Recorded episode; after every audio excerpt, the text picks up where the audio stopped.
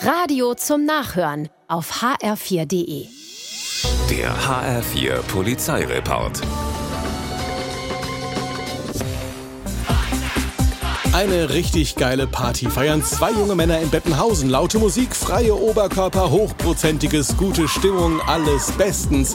Wenn die zwei nicht in ihrem Auto sitzen würden. Sie halten kurz an der Tankstelle, um nachzutanken. Der Biervorrat ist leer.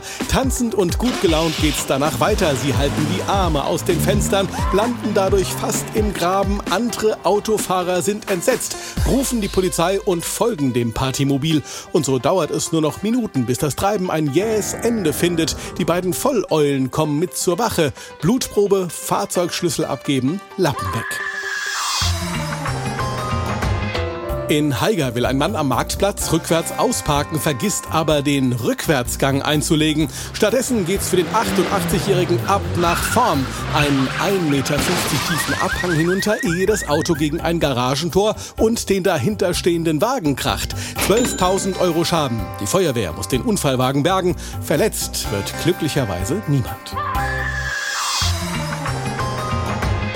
Auf der A5 bei Eberstadt wird abends gegen 10 eine Streife von einem Flugzeug, äh, Motorrad überholt.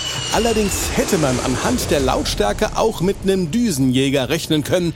Die entsetzten Polizisten stoppen die Maschine und messen nach. 123 Dezibel werden angezeigt. Das Motorrad ist tatsächlich so laut wie ein startendes Flugzeug. Wer sich die Ohren nicht zuhält, muss mit Gehörschäden rechnen.